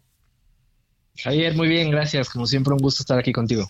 Este, entendiendo que el gobierno salió corriendo diciendo no fue así, no es así, no tenemos nada que ver. ¿Qué, interpretamos de lo que pasó? ¿Qué fue lo que hicieron como esos sacos, además también organizaditos y también impresos? Este, ¿Qué pudo pasar? Eh? Pues mira, creo que eh, para empezar valdría la pena resaltar que el comunicado que publica eh, ayer Leonel Cota, el director de Segalmex, no dice que los sacos no sean de la dependencia. Lo único que dice es que la dependencia no hace exportaciones lo cual es una obviedad, porque todos sabemos que Segalmex no exporta ningún producto. Pero el hecho de que no exporte ningún producto no significa que esos sacos no sean de la dependencia. Eh, ahora, tampoco sabemos si esos sacos son realmente de Segalmex o si son sacos apócrifos o clonados de alguna forma. Eh, ahora sí que seguimos un poquito eh, pues en, en, la turbiedad, ¿no? De no saber qué pasó con esos sacos. Eh, si me preguntas a mí, a mí no se me haría muy raro que esos sacos sí resulten ser la dependencia, porque sabemos el desastre administrativo, ¿no? Eh, que ha sido Segalmex desde su nacimiento, eh, y, pues habrá que, ver, ¿no? De, dónde vinieron esos sacos. Híjole, híjole, a ver, estos de, digamos, la estafa de Segalmex de 20 mil, que no de 9 mil millones, dice el PAN, pero vamos a ponerle si quieres 9 mil, que ustedes hicieron un gran trabajo de investigación en este sentido. Iván, te pregunto, eh, digamos, ¿qué, ¿qué, pudo pasar? ¿Cómo es posible que no haya una especie de, eh, ahora sí que de ajuste respecto a lo que pasó? Porque digamos, si vamos a suponer hipotéticamente que los sacos sí sean de Segalmex, ahora sí que pues quién dirige el tránsito allá adentro, ¿no? ¿Cómo es posible? Porque no eran tres sacos y además cómo llegaron hasta allá y además relacionados con droga, este y con el descrédito que tiene Segalmex, uno dice, pues ¿qué pasó en todo esto? Ya, ya más descrédito no creo que no puede tener, en fin, reflexiones ahora sí que al vuelo. Pues mira, te, platico un poquito, justamente en 2020, desde el 2020 el desastre con los, con los costales ya, ya venía ocurriendo.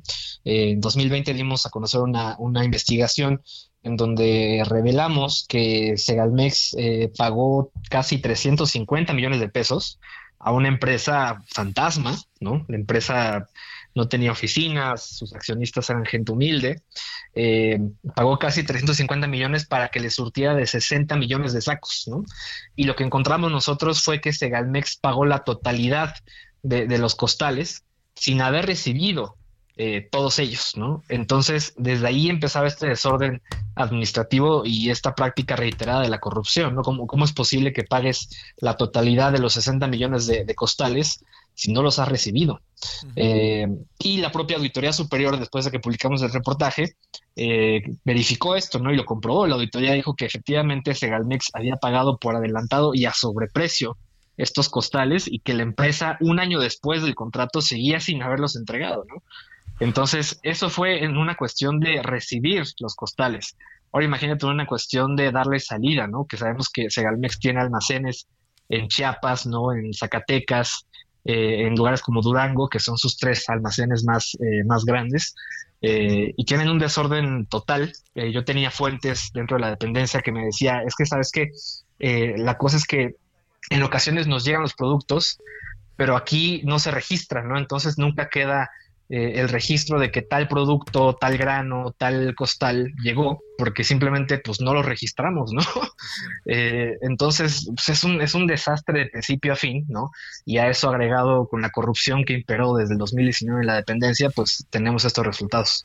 Oye, este, Iván, híjole, uno, uno, no, no ha habido ahí, a ver, después de todo lo que pasó, no ha habido un ajuste de cuentas, no ha habido un no hay espero que no haya borrón ni cuenta nueva, pero no hay algo que signifique que el propio gobierno diga, a ver, ¿qué chingados pasó aquí? Mira, yo yo yo, yo creo que ya a estas alturas del sexenio es muy difícil que, que el gobierno asuma un poquito de autocrítica, ¿no? De responsabilidad si no lo hicieron durante la gestión de Ignacio Valle, pues no lo van a hacer ahorita, ¿no? Y, a ver, también eh, valdría la pena eh, cuestionarnos esto, ¿no? No sabemos si esos costales, eh, en primera, si son de Segalmex o no. Y en segunda, si esos costales se compraron en la época de, Ignacio Valle o si ya se compraron en la época de Leonel Cota. Claro, claro. Eh, también valdría la pena hacerse esa pregunta, porque si ya fue en la época de Leonel Cota, pues entonces eso ya implicaría otra cosa, ¿no? O sea, que, la corrupción se mantuvo y continuó a pesar de que Ignacio Valle dejó la dependencia. Híjole, híjole, híjole. Bueno, este, ¿quién pudo darles el pitazo? Veto a saber, ¿no? Sí, bueno, de hecho lo que dicen las, las autoridades de Hong Kong es que fue un poco eh, fortuito, ¿no? Porque eh, recordemos que las aduanas en ocasiones eh, toman al azar algunos contenedores para verificarlos eh, y así es como les llega este contenedor eh, y cuando se dan cuenta y revisan los caracoles, porque eran caracoles de mar, ¿no? Se dan cuenta que algunos tienen una forma un poco extraña y al momento de revisarlos se dan cuenta que hay caracoles hechos con metanfetamina cristalina, ¿no? O sea, los caracoles estaban hechos de metanfetamina, no es que la metanfetamina viniera eh, por así decirlo, metida en el caracol, sino que el caracol estaba hecho de la droga, ¿no? Qué cosa, ¿no? sí, es un nivel de, sí, es, un nivel de ingenio brutal, ¿no? Y ahí están las fotos de la policía de Hong Kong, en donde por un lado ponen el caracol, un caracol real, natural, y, por el otro lado ponen el caracol hecho de metanfetamina. Oye, eh, ¿en qué supones que va a acabar esto? La verdad te lo digo, ¿en nada? Eh, mira, yo, creo que del lado mexicano no va a acabar en, en mucho. Eh, las esperanzas que podríamos tener sería en que las autoridades de Hong Kong pues den un poquito más de información, sobre todo de, quién fue la empresa mexicana que hizo este, esta exportación, ¿no?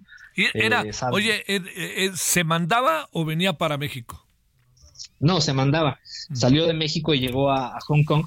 digo, igual recordemos rápidamente que Hong Kong pues se ha convertido como en el centro de la llegada de droga a Asia, ¿no? De Hong Kong llega y se reparte a Australia, Corea, muchos países.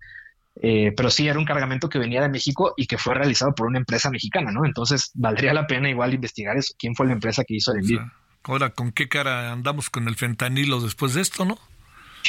así es, así es. Ahora, ahora resulta que los chinos nos van a acusar de que se produce el fentanilo en México y se los exportamos, ¿no? se los regresamos, sí. Se los regresamos. Te mando un saludo, Iván, y como siempre, gracias. Gracias, un abrazo. Iván Alamillo, a ver, ahí lo tiene.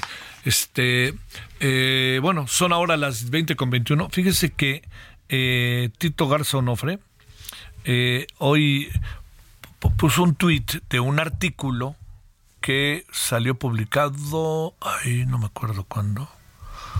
A ver, hace meses, ¿no? Así lo dice. Con Javier Martín Reyes. Le voy a leer el último párrafo de un artículo escrito hace meses en Reforma, meses, de ellos dos. Y es que no hay que olvidar que una de las primeras acciones que deberá tomar el próximo presidente de México será nombrar, o presidenta pues, será nombrar a quien sustituyan en su encargo ministerial a Luis María Aguilar y Arturo Saldívar. Eso, por supuesto, si el ministro populista no renuncia para regalarle a López Obrador una nueva designación. Algo que la Constitución prohíbe de manera expresa, pero que la ahora también ministro militarista no suele tomar en cuenta. Bueno, este, hoy también vi un, un, un, este, vi un tweet que me llamó la atención, ¿no? Este, démonos tiempo para saber exactamente qué significado tiene esta renuncia. Me sorprendió que lo, lo escribió, que me merece mucho respeto, como articulista y como analista. Pero yo lo que creo es que no hay muchas vuelas, mucha tela de donde cortar, ¿eh? O sea, digamos, eh, ahora sí que lo que es, ahí está, ahí está. ¿no? Eh, digamos, y después de la entrevista que tuvo hoy en la mañana en Fórmula el ministro Reyes, este ministro eh, Arturo Saldívar, no creo que haya muchas cosas que como poder darle vueltas, ¿no? Es una decisión que tomó, está totalmente, se le respeta, está en su derecho, pero digamos, ser ministro de la Corte no significa me voy antes y le doy vuelta a la página, ¿eh? aunque sea un día, aunque sean cinco días. Y lo de causa grave, pues yo lo entiendo que para mí no es causa grave, pero para lo mejor para él es, porque no está explícitamente definido. Es, eh, es un asunto este, el del ministro Arturo Saldívar, muy cuestionable, ¿no? Porque además el ministro jugueteó con la idea de que iba a alargarse, el presidente dijo que se alargue dos años su presidencia entonces, cuando dijeron, bueno, que se alargue dos años su presidencia, y el ministro no fue quien dijo luego, luego, no, no voy, ¿no? O habló con el presidente, le dijo, oiga, presidente, perdone, pero esto, digo, como iba a ver al presidente cada vez que quería, pues de decirle al presidente, señor presidente, no voy, ¿no? Lo debe de entender que esto para mí es muy fuerte. ¿Por qué lo quería el presidente? Porque quería asegurar todo lo que el presidente quería. ¿Y quién se lo garantizaba? El señor Saldívar, no la señora Norma Piña. Entonces, a ver, la Corte debe trabajar en la Corte para la Corte. Cuidado con tener una corta, Corte para el presidente en turno, porque eso sí nos coloca contra las cuerdas en términos de justicia. ¿eh? Digan lo que digan los demás, como diría Rafael. Pausa. Referente informativo regresa luego de una pausa.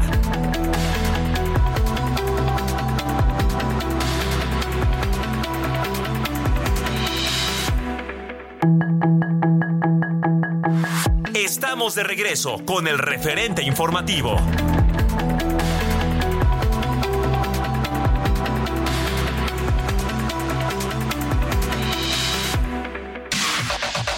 La información de último momento en el referente informativo. El Tribunal Electoral del Poder Judicial de la Federación ratificó el acuerdo en materia de paridad de género del Instituto Nacional Electoral, en el que se ordena a los partidos y coaliciones que al menos cinco candidaturas sean para mujeres y cuatro para hombres en las nueve entidades donde habrá elecciones en el 2024. Entre gritos, empujones y jaloneos, las bancadas del PAN y de Morena en la Cámara de Diputados se enfrentaron en el Pleno durante la discusión para pedir recursos específicos a la reconstrucción de Acapulco. Ante el desorden en el Pleno, la presidenta de la mesa directiva, Marcela Guerra, decretó un receso debido a que los ánimos no se calmaban en la sesión. La coalición indígena de migrantes de Chiapas denunció la desaparición de una de sus integrantes, la activista Patricia Pérez Gómez. La joven activista abordó un camión en San Cristóbal de las Casas con destino a la Ciudad de México y alrededor de la medianoche se supo que estaba bien, sin embargo no se tiene reporte alguno de que haya llegado a su destino. El cantante mexicano Luis Miguel realizó una donación de 10 millones de pesos para la reconstrucción de Acapulco. La información fue confirmada por el director general de Grupo Financiero Banorte, quien agregó que el banco duplicará la suma para la reconstrucción y equipamiento de viviendas en beneficio de las comunidades afectadas en Guerrero. De acuerdo con el director de la Organización para la Cooperación y el Desarrollo Económicos, la OCDE, México es uno de los países con más trabajadores pobres de tiempo. Las declaraciones se realizaron en el marco del Parlamento Abierto que realiza la Cámara de Diputados, que analiza la propuesta de reducir la jornada laboral de 48 a 40 horas semanales, lo que implicaría aumentar los días de descanso.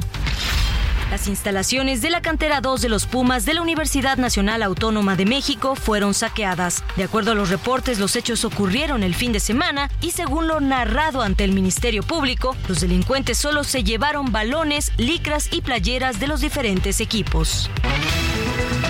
Sus comentarios y opiniones son muy importantes. Escribe a Javier Solórzano en el WhatsApp 5574 50 13 26.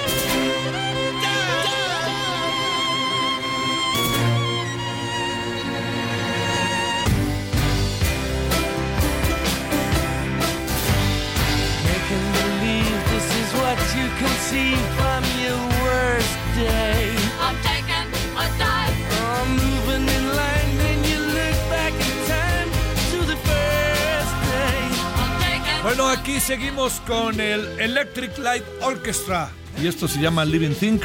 Eh, bueno, todo esto se debe a que el señor que encabeza esta banda, Adrian Wood, compositor y cantante de la agrupación, anda de cumpleaños este día que es 11 de 8 de noviembre. Así que, bueno, es un buen pretexto. Música que en los 70, por ahí así 80, será para la fiesta, ¿no? Para el baile o para la ya ve que de repente hay música para elevador, ¿no? Hay música para restaurantes, hay música. Esto así como para la fiesta, ¿no? Bueno, vámonos a las 20 con 35 la hora del centro.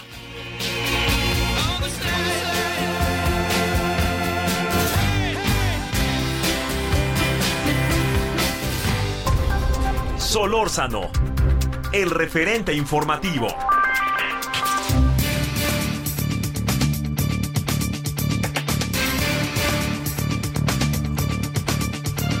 Le agradecemos al doctor Bernardino Esparza, especialista en Derecho Electoral por la Universidad La Salle. Doctor Bernardino, ¿cómo has estado? Gracias por tu tiempo. Buenas noches. Muy buenas noches, Javier. Mucho gusto saludarte a ti y a tu público. Aquí estamos a tus órdenes. gracias, gracias por tu tiempo. Va la pregunta. Pues este, no pudieron echar para atrás eh, eh, todo lo que tiene que ver con el 5 y 4 que lo había hecho el señor Felipe Mata y bueno, ya no se pudo la mera hora, el tribunal les dijo, no, vamos con esto. A ver, reflexionemos sobre eso, querido Bernardino. Pues mira, en principio vamos a hacer la reflexión muy bien, excelentemente muy bien, porque sin duda eh, la mujer tiene el derecho a participar en la vida pública del país, al igual que el hombre. Eso no hay que discutir, ¿no? El tema yo creo que hay que discutir dónde empieza la discusión es en varios puntos. Primero, uno de ellos, eh, me parece a mí que las autoridades eh, en principio se confunden un poco con la interpretación constitucional, Javier, así te lo digo muy claro, porque el artículo cuarto constitucional, desde allí empieza toda esta cuestión, habla de que la mujer y el hombre son iguales ante la ley, ahí nadie vamos a discutir, todos somos igualitos, todas las mujeres somos igualitos ante la ley de acuerdo a esta característica. Luego ya viene el problema porque ahí en el 2019 se hace una reforma a la Constitución y se habla de la paridad, obviamente, de género. Todos tienen que ser, y mujeres y hombres tienen que tener las mismas oportunidades para participar en los procesos electorales, ya en específico en las cuestiones electorales. Está muy bien, ahí también no hay ningún problema.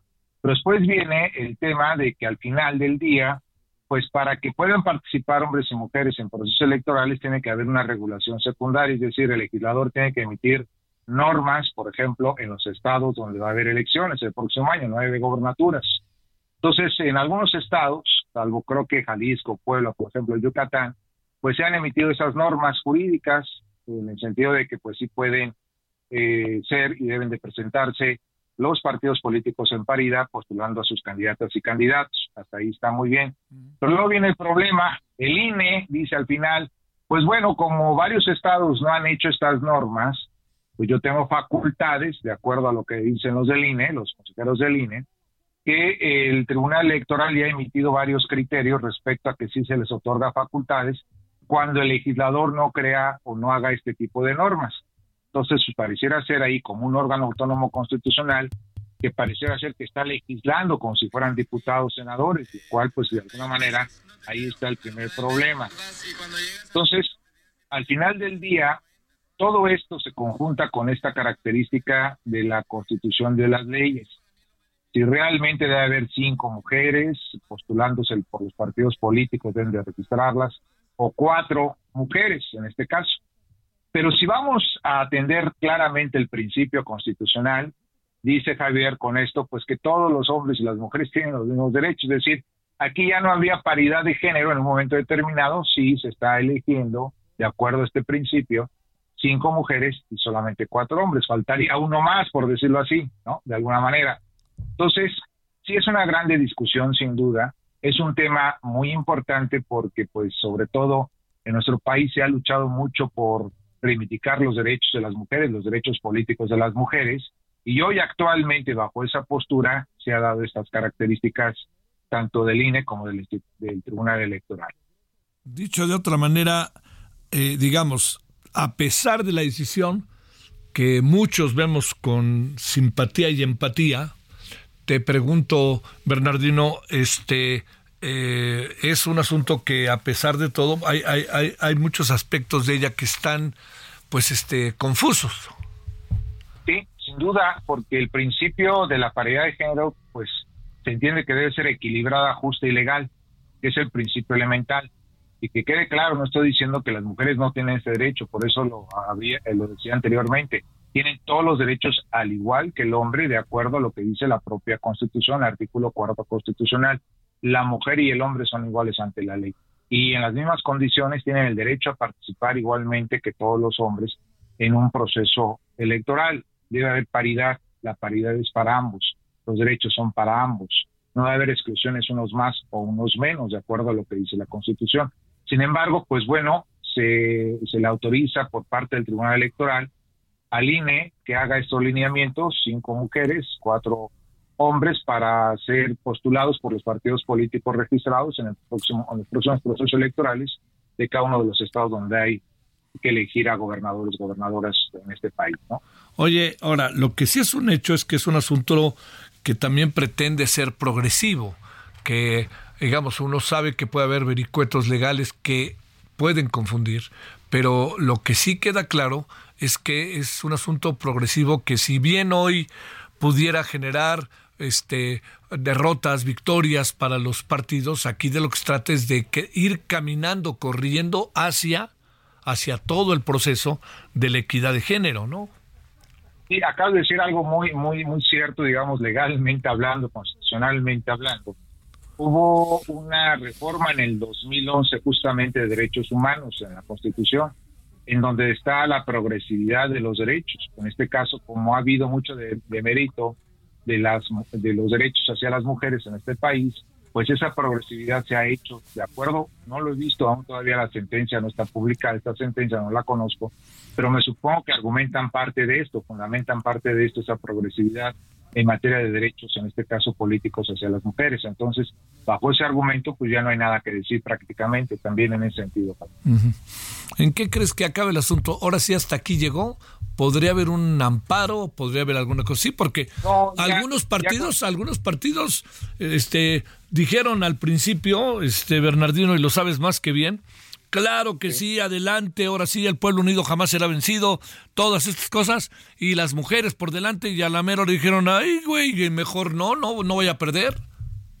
Sí, justo es eso, ¿no? Esto, aquí deben de respetar las reglas, están ya claras, están escritas, hay una decisión judicial por parte del Tribunal Electoral, esta ya es definitiva inatacable, entonces ya no hay de alguna manera que digan, ahora vámonos al amparo, porque en materia electoral, por la ley de amparo, no proceden los recursos en amparo, es decir, aquí se acaba ya esta, esta cuestión. Ahora sí los partidos están obligados a registrar cinco mujeres en, cada uno de estos partidos políticos a sus gobernaturas y cuatro hombres. No hay manera de Entonces, pues eso ya es decisión interna. Inclusive creo que por ahí se hablaba, Javier, a los partidos políticos no les gusta que se metan en la vida interna de ellos. Claro, no más faltaba.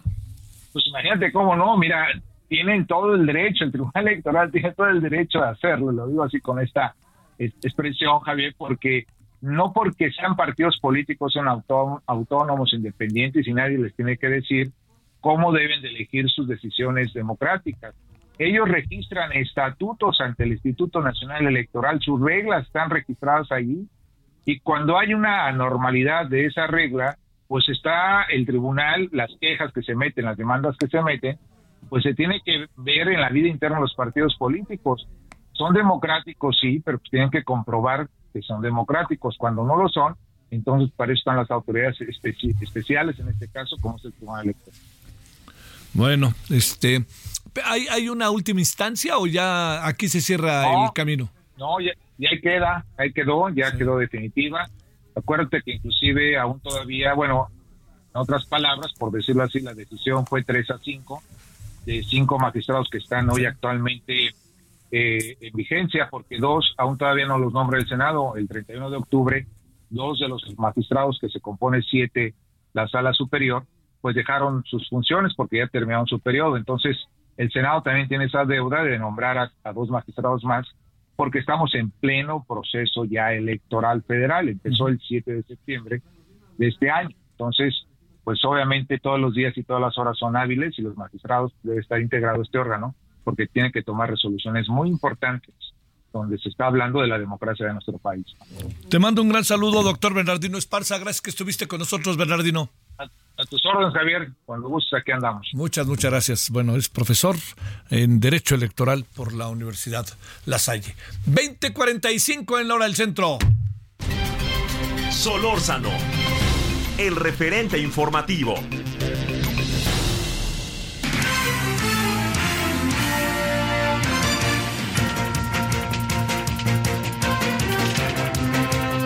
Chihuahua, Chihuahua, Federico Guevara, ¿qué pasa por allá, por, la, por el norte del país? Pues muy preocupados, Javier, porque en las últimas dos semanas se han asegurado casi 5 kilogramos de fentanilo en polvo, con lo cual se calculan las autoridades que puede generar 4.5 millones de dosis con un valor en el mercado de 20 millones de pesos.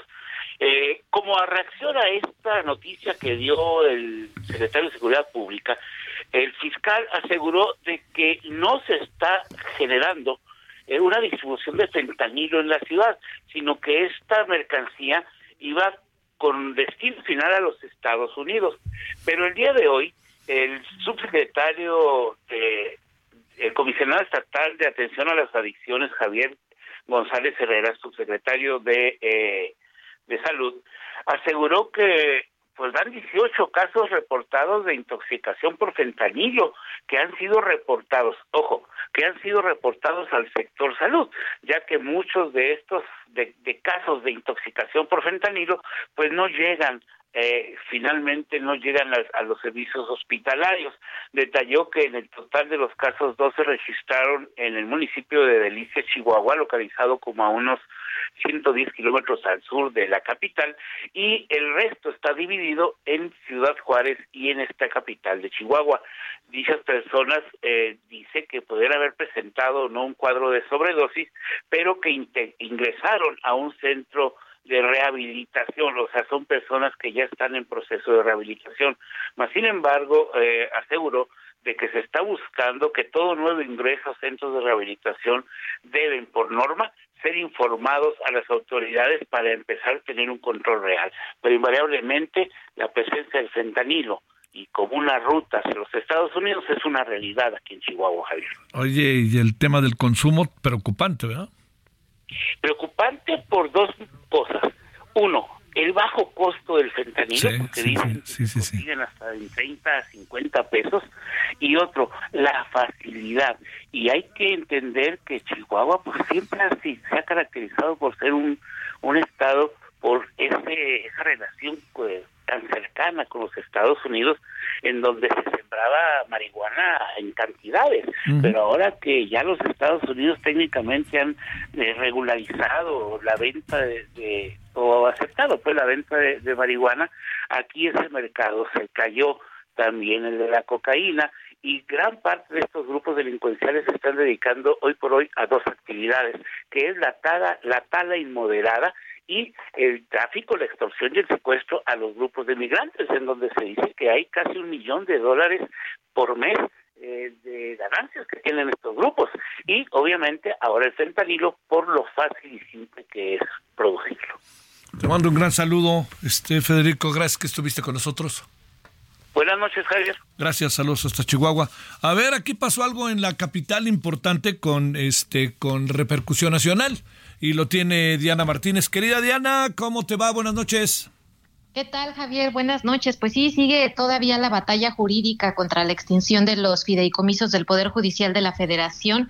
Hoy una jueza federal notificó que los 15 mil millones de pesos de esos 13 fideicomisos del Poder Judicial Federal no podrán ser utilizados en detrimento de los derechos que ya adquirió el personal judicial en materia de trabajo y seguridad eh, social. Esta resolución es de la jueza noveno de distrito en materia administrativa de la Ciudad de México, quien otorgó una suspensión provisional y bueno, pues esto impide que el gobierno federal disponga de estos recursos para apoyar a los damnificados por el huracán Otis como lo propuso el presidente Andrés Manuel López Obrador.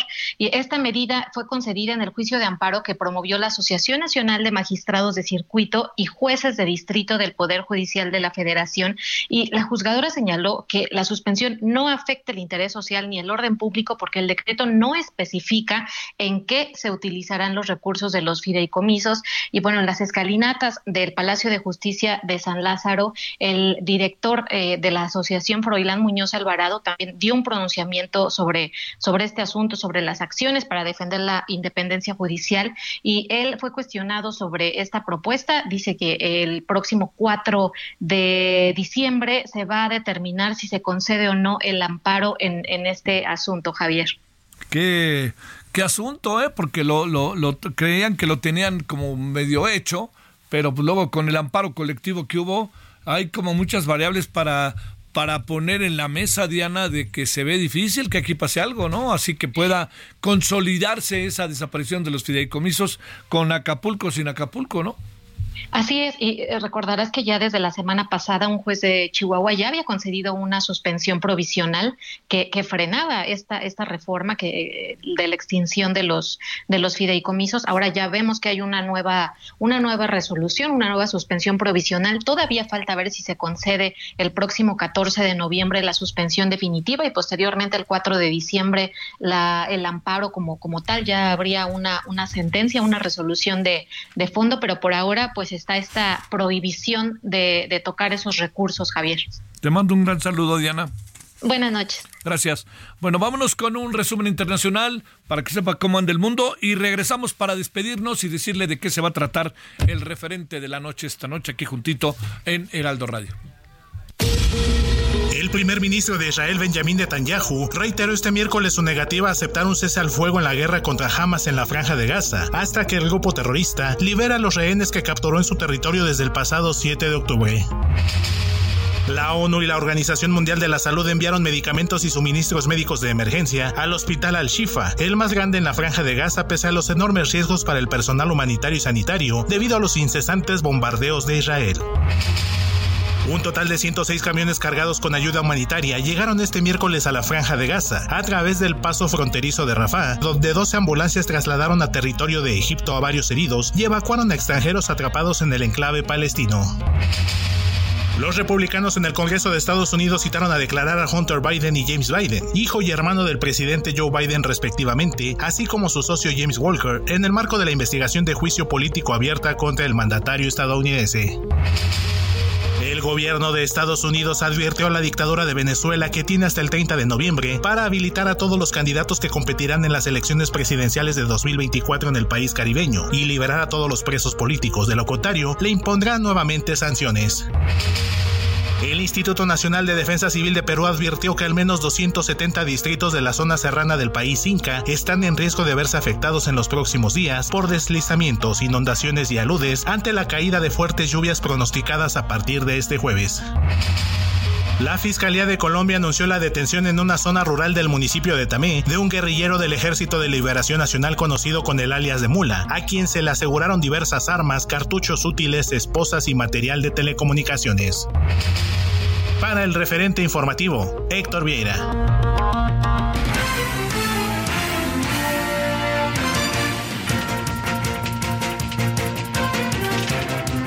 Bueno, estamos yéndonos, pero antes de irnos de cuento, a ver, ¿Qué vamos a hablar esta noche? En em, eh, todo lo que. En, el referente de la noche en televisión. Bueno, tenemos varias cosas. Primero, eh, la trifulca en el Congreso por el, presupuesto de egresos de la Federación. Tema Acapulco. Eh, sorprende, sorprende, sorprende, sorprende el sometimiento de los legisladores de Morena. Voy a decir por qué. No de todos, porque tendrán sus convicciones unos y otros y quieren defender el presupuesto del presidente. Oigan, pero los de Guerrero, aceptando eso así, ni un quinto casi al tema. Bueno, y si hay un quinto es excedentes petroleros. La verdad, la verdad, la verdad, digo, ahora sí que defiéndanlo por ser su casa, ¿no? Defiendan su cantón. Bueno, eh, vamos a hablar del Tribunal Electoral eh, del Poder Judicial de la Federación, que ha tomado esta determinación, de la cual hoy medio abordamos, vamos a abordar en la noche, que tiene que ver con, para las próximas gubernaturas y la jefatura de gobierno de la Ciudad de México, cinco deben de ser mujeres, cuatro deben de ser hombres. Eh, migración, una severísima crisis en Tapachula, de focos rojos. En Acapulco vamos a entrar en balances para ver qué anda pasando, cuál es el estado de las cosas. Vamos a hablar de Hidalgo, Nuevo León, en donde nombran una secretaria de seguridad, lo matan. Nombran una secretaria de seguridad, la matan. ¿De qué se trata, caray, no? Y el señor queriendo ser presidente de la República, el gobernador. Y día 32 de la guerra en Medio Oriente. Bueno, eso es lo que tenemos para las 21 horas en hora del centro. Yo le agradezco muchísimo en nombre de todas y todos quienes hacen posible el referente de radio 98.5 de FM y si usted puede, nos encantará, se lo agradecemos. Le esperamos en un momentito, en punto de las 21 horas en hora del centro, en Heraldo Televisión, referente televisión. Vamos y ojalá nos veamos al ratito. Hasta aquí Solórzano, el referente informativo.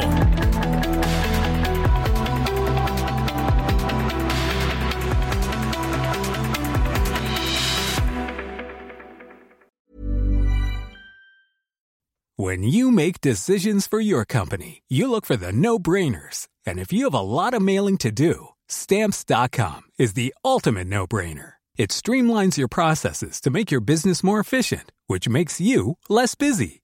Mail checks, invoices, legal documents, and everything you need to keep your business running with stamps.com. Seamlessly connect with every major marketplace and shopping cart Schedule package pickups and see your cheapest and fastest shipping options from different carriers with rates up to 89% off USPS and UPS rates. And with the stamps.com mobile app, you can take care of mailing and shipping wherever you are. Make the same no-brainer decision as over 1 million other businesses with stamps.com. Sign up with code program for a 4-week trial plus free postage and a free digital scale. No long-term commitments or contracts. That's stamps.com. Code program.